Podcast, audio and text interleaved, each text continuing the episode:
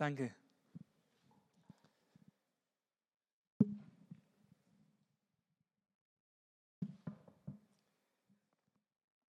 Ja, Gott ist gut. Er ist wirklich gut. Ähm, Lass uns beten. Jesus, wir danken dir für deine Gegenwart. Wir danken dir für deine so kostbare Gegenwart. Wir danken dir, dass du mit uns bist. Und weil du mit uns bist, ist alles möglich. Und weil mit uns ist, können wir positiv in die Zukunft blicken. Und dafür danken wir dir. Amen. Ich habe der Predigt diesen Untertitel gegeben, Gott mit uns in seinem Wort und in seinem Geist. Letzten Sonntag war ich äh, mit meinen Schwiegereltern, mit meiner Familie im, auf dem Weihnachtsmarkt in, in Esslingen und ich hatte meine Handschuhe nicht dabei. Also war das eine spontane Geschichte, das war nicht perfekt vorbereitet. Frauen sind das, auch wenn es nicht geplant ist. Wir Männer können ohne Plan nicht gut vorbereitet sein. So erfror ich also schon sehr stark, weshalb ich relativ schnell anfing, den Kinderwagen zu schieben, weil wir da so Handschuhwärmer drin haben. Ähm, trotz allem, ich froh. Und nach zweieinhalb Stunden waren wir fertig, sind nach Hause gefahren. Am nächsten Tag mache ich meine Handtasche auf, die ich immer dabei habe, auch auf dem Weihnachtsmarkt, und finde ein paar Handschuhe da drin. Ich hatte sie dabei, ohne es zu wissen und ohne es zu nutzen. Und ich glaube, uns geht es manchmal ähnlich. Wir, wir, wir leben so unser Leben, es schleicht sich so eine Routine ein, auch eine Routine in Bezug auf das Wort Gottes, eine Routine in Bezug auf den Heiligen Geist. Und wir vergessen so ein bisschen, was wir eigentlich dabei haben. Weil das Wort Gottes hat Kraft. Der Heilige Geist hat Kraft. Und wenn wir uns dessen bewusst sind, ähm, dann läuft das alles ein bisschen besser und wir frieren nicht. Ja? Also ich möchte euch dazu zwei Geschichten erzählen. Es geht im ersten Part praktisch um Gott mit uns in seinem Wort, im zweiten Part dann darum, Gott mit uns in seinem Geist. 2011 war das, glaube ich, waren wir von meiner damaligen Kirche auf einem Sommerfestival. Das war eine riesen Jugendfreizeit. Und ähm, mein Freund predigte auch oder war Leiter dort und er hat einfach beschlossen, komm, zu den ganzen Strandangeboten, den es gibt. Das war ja im Sommer, das war in Südfrankreich, das war schön warm. Zu dem ganzen Strandangebot stellen wir ein Zelt auf. Und dort predigen wir. Und jetzt müsst ihr euch das vorstellen, in dem Zelt waren halt 50 Jugendliche, die gesagt haben, wir ziehen das Zelt und die Gegenwart Gottes dem Strand vor. Und ich stand da hinten drin, habe alles beobachtet und mein Freund predigt. Und als die Predigt zu Ende war, hat er dann einen Aufruf gemacht und einfach äh, gebetet, dass die Leute mit dem Heiligen Geist erfüllt werden, dass sie den Heiligen Geist erleben. Und der Saal leerte sich so langsam. Ich bin so nach vorne gegangen, ähm, habe es genossen anzuschauen, wie Gott wirkt. Und ähm, dann kam ein Mädchen auf mich zu, die ich noch aus meiner alten Hauskirche kannte. Und die hat mir gesagt, meine Freundin, also, also nicht meine, sondern ihre Freundin, nennen wir sie Evelyn, die Evelyn kann Gott nicht spüren. Kannst du, kannst du was machen? ich, ich kann mal beten, ja. Und ähm, habe dann, bevor ich für diese Evelyn gebetet habe, bin ich zum Freund gegangen, habe gesagt, hey, sag mal, komm mit, da gibt es ein Mädchen, was Gott nicht erfahren kann, was Gott nicht erleben kann. Ähm, lass uns mal für die beten. Und, also ich wollte eigentlich Dämonen austreiben. ich war noch etwas jünger als jetzt. Aber mein Freund war da so weise zu sagen, komm, lass uns mal beten. Und wir beten. Und in einem, in einem Augenblick hatten wir so den Impuls, okay, das Mädchen hat ein Problem damit, mit ihrer Schönheit. Und, und mein Freund fragt sie, hey, sag mal, ich bin schön. Und dieses Mädchen, die Evelyn, die konnte die drei Wörter nicht über die Lippen bringen. Die hat gesagt, ich bin, und sie konnte den Satz nicht beenden. So ein einfacher Satz, den sie nicht beenden konnte. Und äh, dann sagt mein Freund zu mir, er sagt Raphael, hast du eine Bibelstelle? Sage, ja klar, Psalm 139, Vers 4 und 5, muss mich gar nicht fragen. den haben wir ihr vorgelesen. Da steht drin, denn du hast meine Nieren gebildet, du hast mich gewoben im Schoß meiner Mutter. Ich danke dir dafür, dass ich erstaunlich und wunderbar gemacht bin. Wunderbar sind deine Werke und meine Seele erkennt das wohl. Vers 13 bis 14 war das. Und dann haben wir zu ihr gesagt, schau mal, Evelyn, die Bibel sagt, dass du wunderbar gemacht bist. Die Bibel sagt, dass Gott dich wunderschön gemacht hat.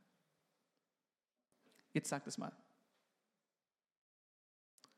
Und sie fängt so an, zögernd, stotternd, diesen Satz, ich bin schön, über die Lippen zu bringen. Und wir, okay, schön. Äh, mein Freund sagt, sag's nochmal. Sag's nochmal, sag's nochmal. Dann hat die das drei, viermal wiederholt, mit jedem Mal flüssiger, mit jedem Mal überzeugter, mit jedem Mal erfüllter mit der Herrlichkeit Gottes. Und äh, nach dem vierten oder fünften Mal brach es raus aus ihr. Sie lachte, lag auf dem Schoß ihrer Freundin und lachte, erfüllt von der Gegenwart Gottes. Gottes Wort hat Kraft. Gottes Wort hat Kraft, deine Blockaden zu lösen. Das hier, die Bibel hat Kraft. Es hat Kraft, deine Blockaden zu lösen. Und wenn wir die Bibel lesen, dann kommen wir in Kontakt mit dieser Kraft. Ähm, und ich möchte euch ermutigen, das bewusst zu machen. Ja, das ist kraftvoll. Johannes 1, Vers 14, da steht, und das Wort wurde Fleisch und wohnte unter uns. Und wir sahen seine Herrlichkeit, eine Herrlichkeit als des Eingeborenen vom Vater voller Gnade und Wahrheit. Jesus Christus, das Wort, kam zu uns. Und wir alle glauben, dass Jesus Christus kraftvoll ist. Wir alle glauben, dass er powerful ist, dass nichts ihn aufhalten kann. Und er ist das Wort. Die Bibel ist Teil von Jesus. Wenn Jesus kraftvoll ist, dann auch das Wort. Jakobus 1, Vers 21. Darum legt ab allen Schmutz und alle Bosheit und nehmt mit Sanftmut das euch eingepflanzte Wort auf, das die Kraft hat, eure Seelen zu retten. Das Wort hat die Fähigkeit, die Kraft, unsere Seelen zu retten. Da steht Dynamis für Kraft, ja, das bedeutet Fähigkeit. Da kommt unser Wort Dynamit her. Wenn du an Dynamit denkst, Dynamit hat die Fähigkeit, dieses Hochhaus da hinten einzustürzen. Es hat die Fähigkeit, alles einzureißen. Es muss nur entzündet werden. Und das Wort Gottes hat die Kraft, unsere Seelen zu erretten. Das heißt, unsere Gedankenwelt, das heißt, unsere Gefühlswelt, das heißt, alles, was im Thema Wollen und Wille zu tun hat, das wird errettet, befreit, geheiligt, gereinigt durch das Wort Gottes. So wie bei Evelyn. Sie hat ein Problem in ihrer Gefühlswelt vielleicht auch in der Gedankenwelt, dass sie nicht erkannt hat, wie Gott sie liebt. Und da kam das Wort Gottes rein und hat es geändert und hat ihre Gedanken geändert und damit auch ihre Gefühlswelt. Ja? Also von Lachen zu Weinen war ein ziemlich starker Unterschied. Und Jakobus schreibt hier, wir sollen dieses Wort mit Sanftmut aufnehmen. Das bedeutet also, wir sollten die Haltung haben, das Wort hat Recht. Und ich nicht. Das ist Sanftmut, das ist Demut. Wir sind alle geprägt, wir haben alle ein Konzept von Gott, ein Konzept von, von Erlösung, haben wir alle intus. Aber lasst uns unsere Erfahrung nicht über das Wort Gottes stellen, weil das ist Hochmut. Sanftmut, Demut ist, wenn wir unsere Erfahrung, die wir gemacht haben, und die vielleicht auch nicht mehr gut ist, die nicht mehr positiv ist, wenn wir sie unter das Wort Gottes stellen und sagen, okay, mir geht es nicht gut, aber das Wort Gottes sagt. Es hat mir so gefallen, was Agnes und Thomas gesagt haben. Wo Agnes gesagt hat, sie hat sich diesen Bibelvers an die Wand äh, gehängt. Und das Wort hatte Kraft. Das Wort hat ihr Licht gegeben und sie befreit. Ähm, lasst uns dieses Wort mit Sanftmut aufnehmen, mit der Haltung, okay, meine Erfahrungen, die ich gemacht habe, die sind nicht endgültig, die sind auch nicht komplett richtig. Das Wort hat recht. Und dann wird unsere Seele gerettet, dann wird sie gereinigt, dann wird sie geheilt, befreit. Wenn dieses Wort in Zusammenklang mit Glauben kommt, ja, wenn wir anfangen, dieses Wort zu glauben. Hebräer 4, Vers 12.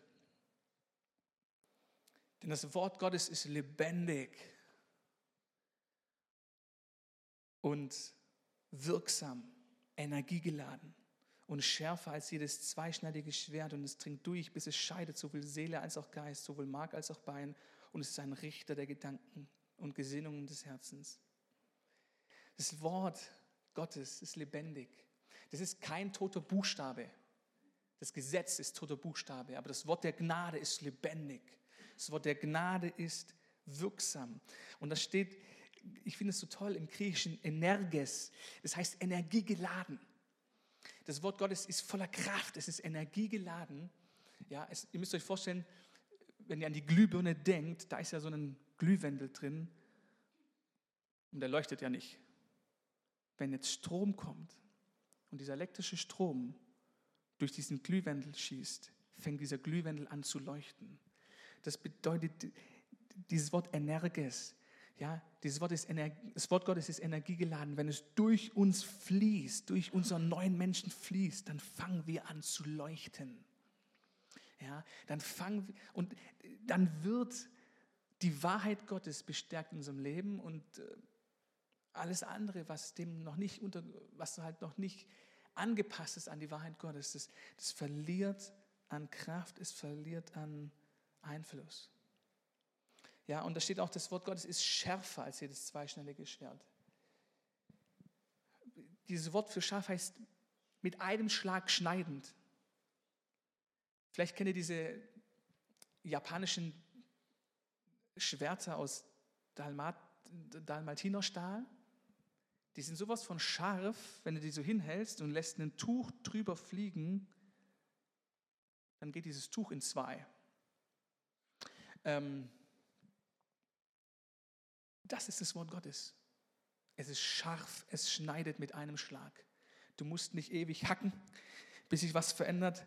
Es reicht ein Wort, ja, was wir mit Glauben verbinden.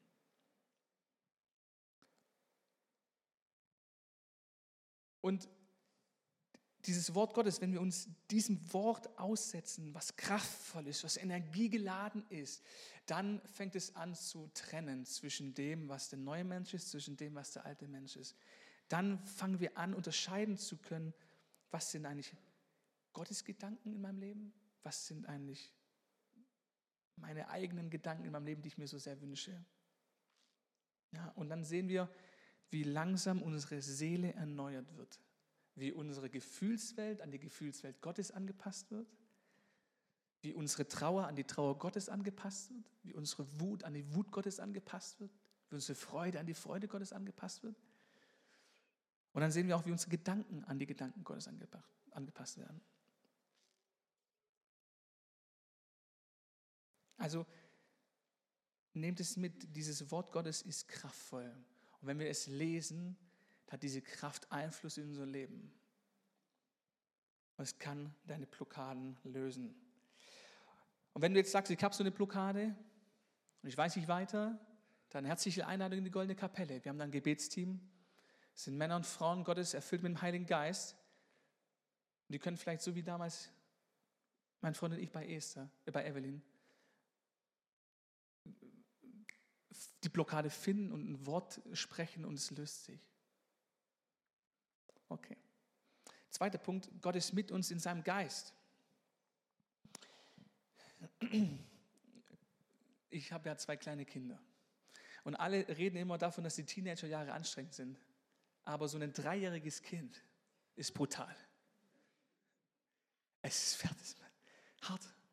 Ähm, wir hatten vor zwei Wochen vor zwei, drei Wochen so eine Phase, alles, was sie gesagt haben, Levi die ganze Zeit, nee, immer nur Konter gemacht, immer nur das Gegenteil, immer nur auf Konfrontation aus. Und es ist etwas lästig, wenn man die ganze Zeit kämpfen muss. Es ist lästig, wenn man die ganze Zeit Konsequenzen androhen muss, damit es funktioniert. Und dann war ich Donnerstagmorgens, habe ich gefrühstückt vor, vor der Schule und äh, habe einfach noch eine Predigt gehört. Und in der Predigt ging es genau darum, äh, der Gnadenbund Gottes wird durch den Heiligen Geist, durch das, Spre durch das Reden in neuen Zungen aktiviert. Ich wollte eigentlich eine ganz andere anhören, aber ähm, habe diesem inneren Impuls folgend dann äh, doch das gemacht. Und ich habe das so gehört und es ist ja so logisch. Es ist doch so logisch. Das Sprechen in neuen Zungen, das Sprechen im Heiligen Geist, aktiv in den Gnadenbund, es ist doch so klar, so klar. Habe das gleich gemacht. Ich habe fünf Minuten nur so in, in Sprachen gebetet, genau dafür, wie wir mit unserem Kind umgehen sollen, weil wir hatten einfach keine Lösung. Wir wussten nicht, was wir machen sollen. Wir waren wirklich ratlos. Bin zur Schule gegangen, kam zurück und der Tag war also zauberhaft, zauberhaft. Wie ausgewechselt unser Sohn, ausgewechselt. Und es war keine Eintagsfliege, der Freitag war auch so, der Samstag war auch so, der Sonntag war auch so, die restlichen Wochen waren auch so. Ähm, und ich möchte dich ermutigen, wenn du nicht weiter weißt, sei es bei deinen Kindern, egal welchen Alters, weil egal welches Alter ist es schwierig, es kann schwierig sein, wenn du nicht weiter weißt bei deinem Job, wenn du nicht weiter weißt in deiner Ehe, mit deinem Freund, in deiner Partnerschaft oder in deinem Single-Dasein, wenn du nicht weiter weißt, fang doch an, in Sprachen zu beten. Ja? Und ich möchte mit euch die Geschichte des, Heiligen, äh, des Volkes Israel so ein bisschen anschauen. Jakob ist ja mit seinen Söhnen dann nach Ägypten gezogen, weil sein Sohn Josef dort war. Und dann es eine Hungersnot gab. Und sind sie nach Ägypten gekommen, weil da gab es viel zu essen. Und dann sind sie dort geblieben, Jakob mit seinen zwölf Söhnen, mit seinen 70 Nachfahren und haben sich extrem vermehrt. Das Volk hatte Gunst bei Pharao, es haben sich extrem vermehrt. Und dann schleicht sich langsam Götzendienst ein. Sie sind in einem fremden Land, wo es andere Götter gibt und es schleicht sich Götzendienst ein. Das könnt ihr nachlesen in Josua 24. Und dann kommt ein neuer Pharao. Und der neue Pharao kennt Josef nicht. Der kennt diesen ganzen Background nicht. Der sieht nur, oh Gott, das sind so viele. Wenn die wollen, machen die uns fertig. Jetzt müssen wir was machen. So viele Ausländer in unserem Land, die machen uns fertig. Das hat der Pharao gedacht. Also hat er angefangen, die Israeliten zu knechten. Und das Volk vermehrt sich trotzdem. Und äh, jetzt springen wir in diese Geschichte, 2. Mose 23 bis 25. Viele Tage danach geschah es, dass der König von Ägypten starb. Also erneut stirbt der Pharao. Und die Kinder Israels seufzten über ihre Knechtschaft und schrien. Und ihr Geschrei über ihre Knechtschaft kam vor Gott. Und Gott erhörte ihr Stöhnen. Und Gott gedachte an seinen Bund mit Abraham, Isaak und Jakob. Und Gott sah auf die Kinder Israels und Gott nahm sie ihre an. Eine kleine Anmerkung. Ähm, hier steht nicht, dass sie zu Gott schrien. Hier steht nicht, dass sie zu Gott seufzten. Ich habe das auch immer so gelesen. Aber steht da nicht. Da steht, sie seufzten über ihre Knechtschaft.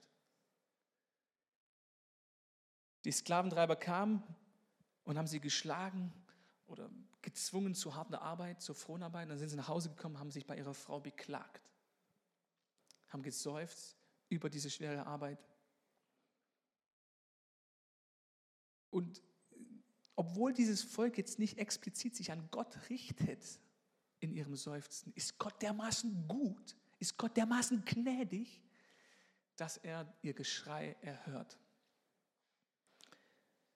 Und was passiert? Er gedenkt an den Bund, den er mit Abraham, Isaac und Jakob geschlossen hat. Das ist der Bund der Gnade. Zu Abraham hat er gesagt, in dir sollen alle Völker gesegnet werden. Mit Abraham hat er einen einseitigen Bund geschlossen, den, wo, wo Gott sich selbst verpflichtet hat, alles zu tun, ohne dass Abraham irgendwas tun muss. Das heißt, dieses Seufzen, dieses Stöhnen, was diese Kinder Israels da ausgestoßen haben.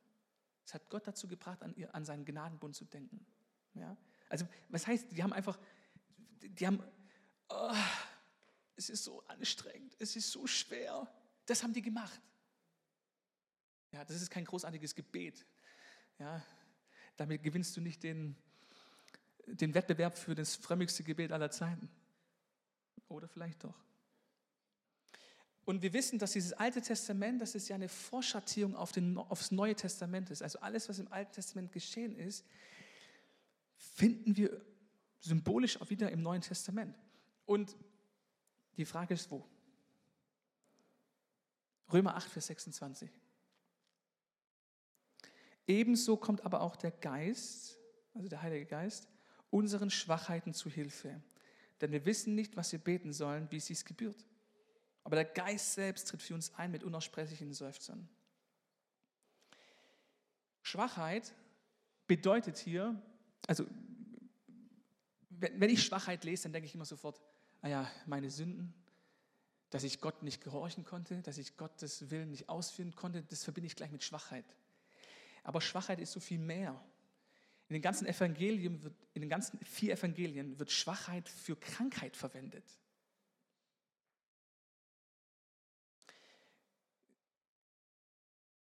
Also lasst uns diesen Vers nicht nur auf unsere Schwachheiten gemünzt sehen, sondern lasst es uns weiterfassen.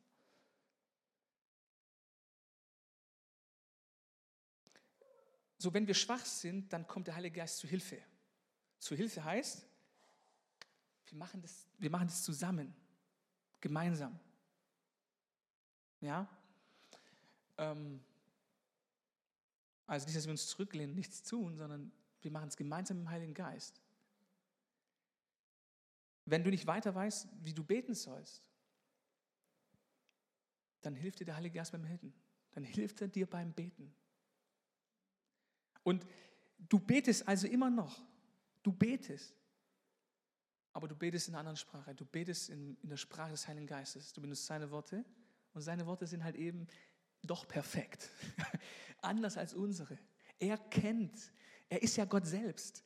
Das heißt, er weiß exakt, wie zu, für diese Situation zu beten ist. Er weiß ganz genau, wie für diese Krankheit, für, für diese Schwachheit, wie für die Situation mit meinem Kind, wie dafür zu beten ist. Er weiß es ganz genau. Ja? Ähm, und so hilft er uns. Und jetzt stellt ihr euch vielleicht die Frage, gut, Raphael, die Geschichte mit dem Volk Israel und dieses Sprachengebet ist ja schon eine gewagte These, das in Einklang zu bringen jetzt. Dieses Wort, was für Seufzen da gebraucht wird in Römer 8, Vers 26, ist Stenagmos. Und es kommt genau zweimal vor im Neuen Testament. Zweimal. Einmal hier und das andere Mal in Apostelgeschichte 7. In Apostelgeschichte 7, da muss sich Stephanus vor dem Hohen Rat verteidigen. Er wird danach verurteilt, er wird danach gesteinigt und ähm, er soll sich verteidigen und erzählt die Geschichte des Volkes Israel. Und lasst uns mal in den Vers 33 bis 34 gehen. Da sprach der Herr zu ihm, also zu Mose, zieh deine Schuhe aus von deinen Füßen, denn der Ort, wo du stehst, ist heiliges Land. Ich habe die Misshandlung meines Volkes, das in Ägypten ist, sehr wohl gesehen und habe ihr Seufzen, Stenakmos, gehört und bin herabgekommen, um sie herauszuführen. Und nun komm, ich will dich nach Ägypten senden.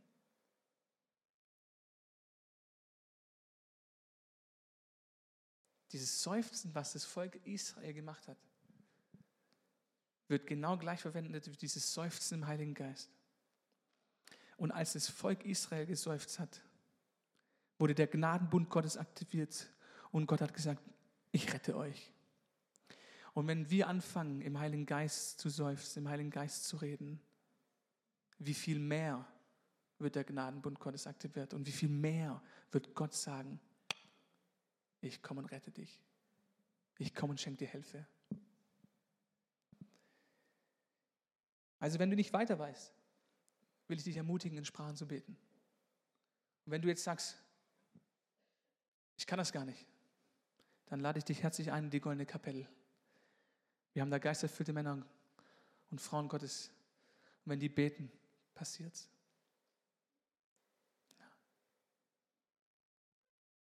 Amen. Wir haben jetzt gleich so eine Phase der, der Reaktion und, und das wird alles erstmal instrumental ablaufen. Bleib sitzen, entspann dich, nutze es, mit Gott an, anzufangen zu reden. Über das, was ich gesagt habe. Über das, was der Heilige Geist gesagt hat. Er hat zu deinem Herzen gesprochen. Und nimm den Punkt, den er in dein Herz gepflanzt hat, und fang an, mit Gott darüber zu reden. Vielleicht ist es eine Blockade. Vielleicht ist es ein ungutes Gefühl, was du loswerden willst. Dann fang an, mit Gott zu reden und ihn um ein Wort zu bitten, weil sein Wort hat Kraft, deine Seele zu retten. Vielleicht ist es eine Situation, wo du nicht weiter weißt. Fang an, mit Gott zu reden. Fang an, in Sprachen zu reden. Gott kommt. Gott kommt in deine Situation. Halleluja.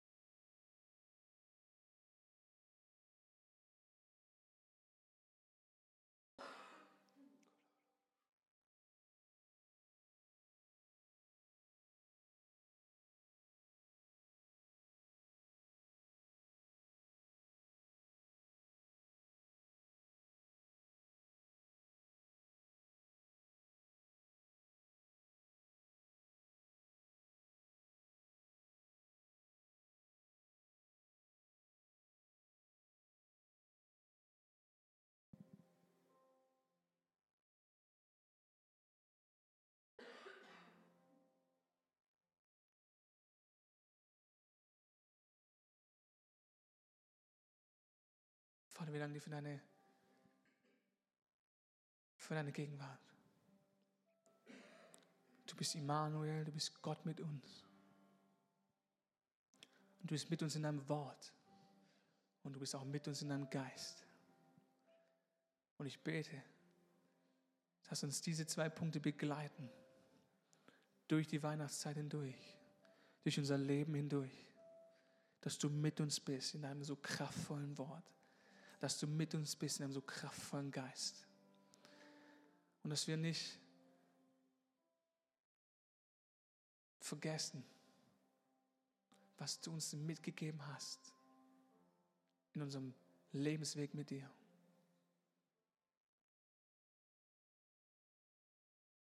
Amen.